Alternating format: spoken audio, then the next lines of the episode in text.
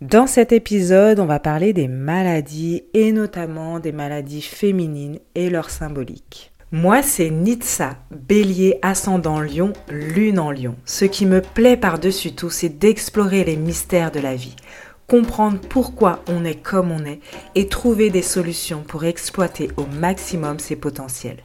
Ma maison 8 dominante me pousse à explorer ce qui est caché, à sortir de l'ombre les tabous, les mettre en lumière pour se transformer, se renouveler jusqu'à être parfaitement authentique. C'est pourquoi je t'accompagne grâce à l'astrologie, au transgénérationnel et à toutes mes compétences acquises au fil des années.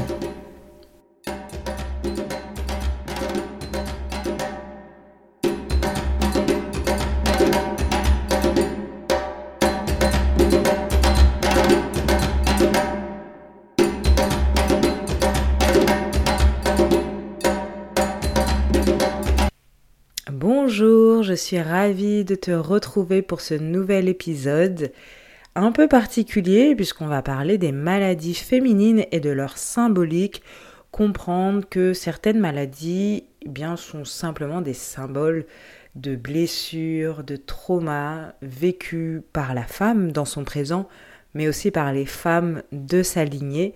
Voilà, donc je vais pas faire toutes les maladies féminines, hein. je vais faire vraiment les plus courantes et les plus, euh, oui, les plus courantes, les plus connues, celles dont on entend parler le plus.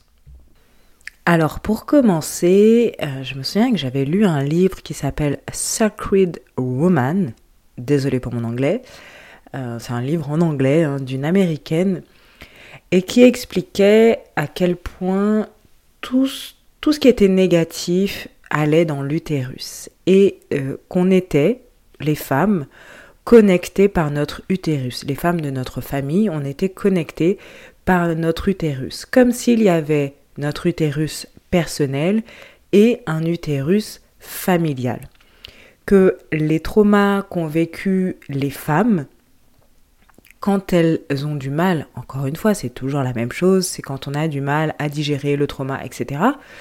Eh bien, euh, ces traumas sont transmis, sont un peu gardés dans l'utérus et sont transmis de génération en génération dans cet utérus familial. C'est très symbolique, c'est très spirituel, mais euh, c'est quelque chose qu'à par la suite j'ai aussi beaucoup entendu, euh, voilà, euh, en lisant des livres sur les personnes qui travaillent sur les traumas et les blessures liées au corps, enfin les traumas qui sont intégrés dans le corps. Voilà, que les femmes en fait d'une même lignée, elles sont reliées entre elles par leurs expériences féminines et ces expériences féminines, elles s'inscrivent dans leur utérus. Du coup, chacune des femmes va avoir le choix plus ou moins conscient de transmettre la blessure reçue ou de s'en libérer. Et donc les, blessures, les traumas euh, vécus par ces femmes et qui s'inscrivent dans l'utérus, eh bien, on peut euh, mettre plusieurs catégories. Il y a évidemment les traumas, les événements liés à la, maternité et qui vont du coup marquer le corps physique de la femme, à savoir ben, des grossesses mal vécues, euh, des avortements, des fausses couches, des fibromes, des pertes d'enfants. Mais il y a aussi des expériences qui sont liées à l'identité féminine en général, par exemple un premier rapport euh, sexuel, un abus, euh, un cycle hormonal euh, particulier, etc., etc. Et en fait, ces expériences, elles laissent une trace sur le corps de chaque femme, de la famille, de génération en génération.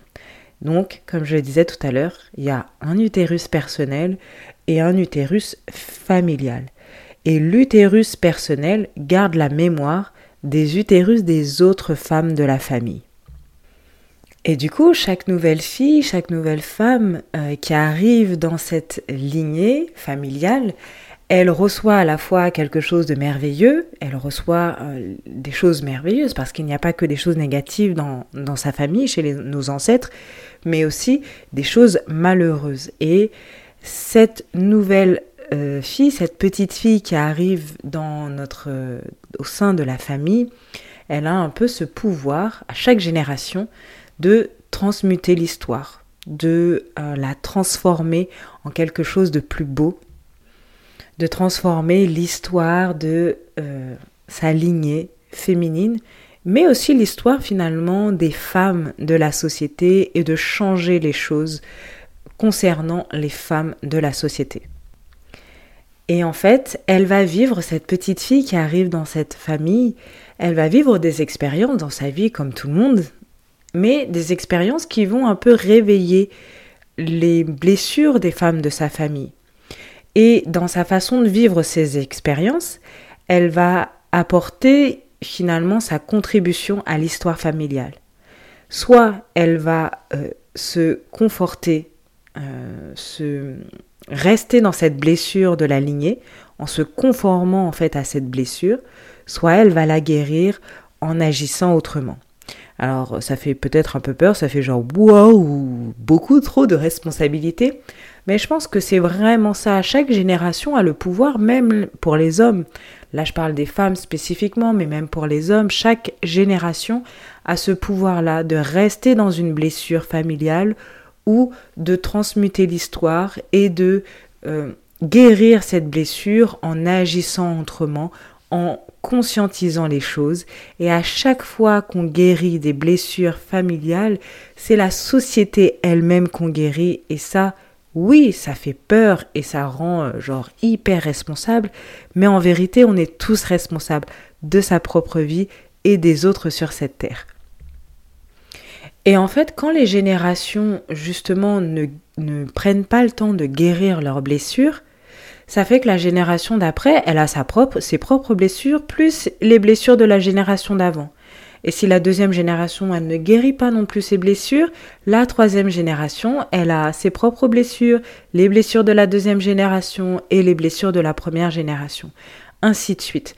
Et en fait, ça, ça fait une accumulation de blessures qui, au final, crée une sorte de dépendance à la blessure. Mais finalement, c'est normal d'avoir des blessures et d'être ancré dedans. Et, de...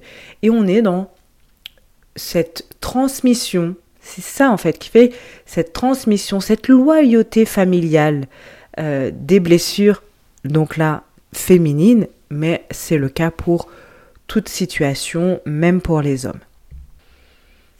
Donc, un, un, un utérus blessé, ça suggère qu'en fait, il y a une souffrance autour de la maternité, une souffrance autour de l'identité féminine. Et donc, euh, quand je dis un utérus blessé, c'est-à-dire euh, dysfonctionnant, euh, qui a des problèmes, etc., et donc certaines blessures un peu archétypales et sociétales, parce que des fois, ça va au-delà aussi de de la famille. En tout cas, les événements traumatisants que des femmes ont vécu à certaines générations sont finalement assez collectives et assez sociétales, malheureusement. Donc, la blessure, euh, le dysfonctionnement de l'utérus euh, renvoie donc à une blessure qui peut être personnelle, mais comme je l'avais dit aussi tout à l'heure, renvoie à une blessure qui peut être familiale. Et donc, la personne, la femme, elle a vécu personnellement des événements traumatisants euh, qui ont marqué son, son, utérus, mais elle porte aussi en elle l'empreinte d'événements qui ont marqué du coup d'autres femmes blessées. Et donc là, il y a vraiment ce lien entre des événements qui ont traumatisé physiquement, hein, parce que par exemple un avortement, c'est pas rien, hein, il y a quand même euh, quelque chose euh, physiquement qui se qui se, qui se crée. Je veux dire, c'est pas. Euh, enfin, voilà, c'est pas quelque chose entre guillemets de normal. Euh, donc, forcément, ça marque le corps. Tout comme quand on arrache une dent, ça marque le corps. Euh, on est blessé quelque part, ça marque le corps, d'accord Le corps physique. Mais il y a aussi l'aspect psychique et émotionnel. Et donc, les deux sont liés. C'est vrai que dans mon accompagnement en transgénérationnel, je suis plutôt sur l'aspect psychique émotionnel, mais je pense qu'il est important de relier les deux. De, euh, j'ai découvert que, euh, je sais pas, j'ai une pathologie au niveau de l'utérus, euh, j'ai voilà, j'ai des problèmes, j'ai des fibromes, j'ai, je sais pas quel problème tu peux avoir. Évidemment, il est important de guérir ce corps physique par tous les moyens que tu veux. Le corps physique, il a besoin de guérison.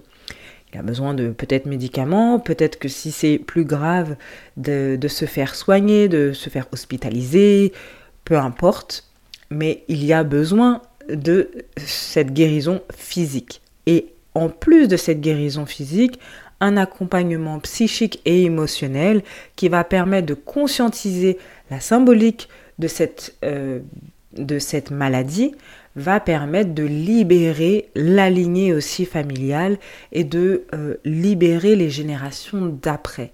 Et donc c'est voir que moi j'ai eu une intervention, j'ai eu une hospitalisation par rapport à un problème euh, gynécologique. Cette intervention, elle ne doit pas être vue comme quelque chose de négatif, mais elle doit être perçue comme, ok, moi là, avec cette hospitalisation, cette intervention, cette prise de médicaments, peu importe, eh bien, je viens libérer un peu la famille, euh, je viens libérer les générations d'après des blessures familiales qui ont été des blessures féminines familiales qui, se sont accumulées peut-être de génération en génération. Ensuite, si on regarde le cancer du sein, comme euh, quelle est la symbolique du cancer du sein. Donc la symbolique du cancer du sein, c'est la dévalorisation ou le conflit. Le cancer de façon générale est perçu symboliquement comme euh, un symptôme de, dévalorisation pardon, ou de conflit. Quand il y a un, un cancer, dis donc, j'ai envie d'aller dans un concert, je crois, hein, parce que j'arrête pas d'essayer de dire concert au lieu de cancer. C'est vrai que c'est plus fun. Quand il y a un cancer qui se loge dans un endroit typiquement féminin, eh bien, euh, c'est simplement, c'est certainement qu'il y a une dévalorisation et un conflit typiquement féminin. Donc par exemple, le cancer du sein, ça peut être symboliquement l'expression d'une peine, l'expression d'un chagrin, d'une déception aussi euh, par rapport euh, concernant en fait l'enfant que l'on a l'enfant qu'on a qu'on a mis au monde et du coup qui ne répond pas à ce que l'on attend. Ça peut être aussi un symboliquement, le cancer du sein, quelque chose de conflictuel, c'est-à-dire euh, plutôt l'aspect territoire. On n'arrive pas à prendre sa place. On a du mal à prendre sa place, que ce soit au travail, dans son couple ou dans la famille, et on se retrouve en fait confronté euh, à l'adversité de son partenaire, partenaire professionnel, partenaire sentimental, partenaire peu importe, et donc c'est comme une lutte de pouvoir dans le couple, dans le travail. Euh, des problèmes un peu de rejet systématique quand on se sent systématiquement rejeté ou euh, d'un problème de non-reconnaissance aussi injustifié. Donc il y a cette notion vraiment de dévalorisation parce que quand on est rejeté systématiquement, quand euh, on ne nous reconnaît pas, on ne reconnaît pas nos talents, nos potentiels, etc., de manière injustifiée, on n'a pas de reconnaissance au sein du travail, au sein du couple, ça crée un, fort sentiment de dévalorisation, mais aussi euh, une situation un peu conflictuelle. Ensuite, si on regarde la symbolique de l'endométriose, l'endométriose, c'est vraiment la peur. C'est une peur, euh, voilà, dans les tripes, quoi. une peur euh, viscérale. Voilà. C'est vraiment la peur viscérale, mais au niveau de l'existence. Ah, comment dire ça? Disons que avec la l'endométriose, euh, il y a, par exemple, un, un, doute. On pense que on est incapable d'être une bonne mère, par exemple. On a peur de mettre au monde un enfant on a peur aussi de mettre au monde un enfant dans le monde dans lequel on est. C'est-à-dire qu'on a des difficultés à accepter le monde tel, qu'il est et de se dire qu'on va mettre un enfant dans ce monde. Et là, je vais te lire euh, un passage du livre Se libérer de sa lignée et guérir son féminin de Bernard Chaumeil. Chaumeil, hein, pas sommeil.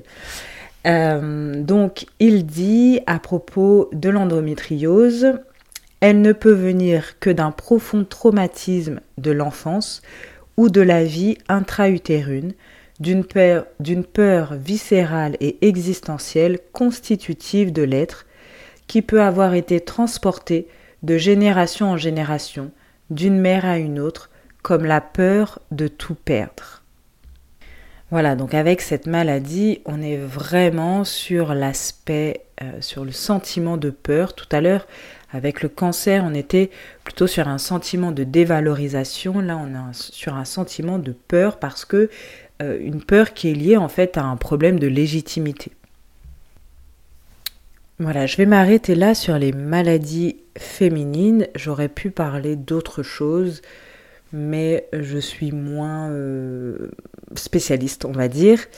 Mais en tout cas, euh, c'était aussi une manière de euh, lever un peu les consciences et de se dire que je sais que c'est très difficile d'être malade, mais de se dire que si j'ai un problème, une pathologie, peut-être que c'est une opportunité pour pouvoir me guérir, mais aussi guérir les générations d'après.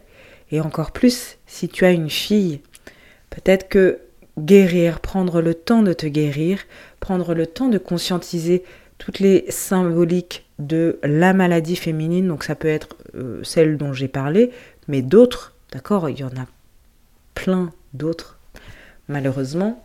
Mais en tout cas, conscientiser euh, ça, ça va euh, te permettre aussi de renvoyer de l'amour dans la famille entière, dans la lignée féminine entière et du coup d'aller faire une première recherche aussi transgénérationnelle. Si tu as une maladie euh, dite féminine, aller essayer de questionner ce qui s'est passé pour les femmes dans, dans ta famille, comprendre en fait le vécu familial, l'héritage que les femmes t'ont légué. Et ça, ça va permettre, parce que en fait, ça va être assez difficile de savoir euh, si euh, telle femme trois générations avant est morte euh, de telle ou telle maladie. C'était pas forcément toujours bien noté euh, les maladies que, que les personnes avaient.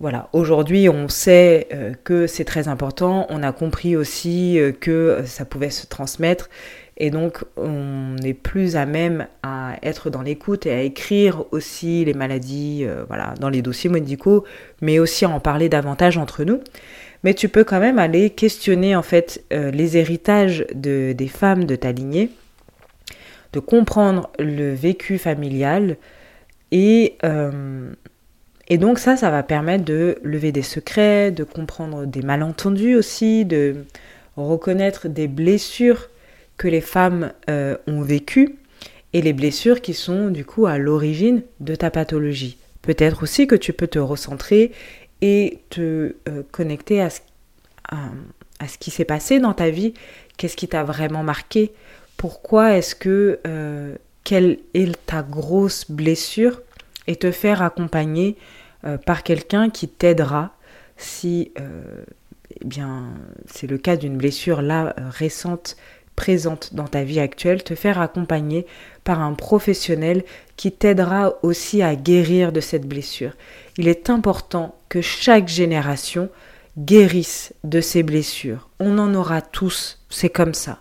Tes enfants, malheureusement, ils auront également des blessures parce qu'ils vont vivre des expériences qui vont les blesser. Nous, on est là pour les aider à euh, se relever, leur donner des outils pour qu'ils aillent bien malgré leurs expériences euh, peut-être peut-être traumatisantes. Après, tout le monde n'a pas des, expériences traumatisantes, mais en tout cas, y a, on a tous, à un moment donné, vécu des blessures assez, euh, assez profondes. Mais si en plus on porte les blessures des générations d'après, ça devient lourd et c'est là où en fait le corps n'en peut plus, les émotions, le psychique euh, n'en peuvent plus. Donc on se doit, chaque génération se doit de guérir de ses blessures physique et émotionnelle. J'espère que cet épisode t'a plu. N'hésite pas, comme d'habitude, à partager, à commenter, à, j'allais dire voter. J'arrive toujours pas à noter l'épisode, le podcast, et euh, à le partager en story sur Instagram, à me suivre sur Instagram et à m'envoyer un DM pour qu'on puisse échanger. À très bientôt.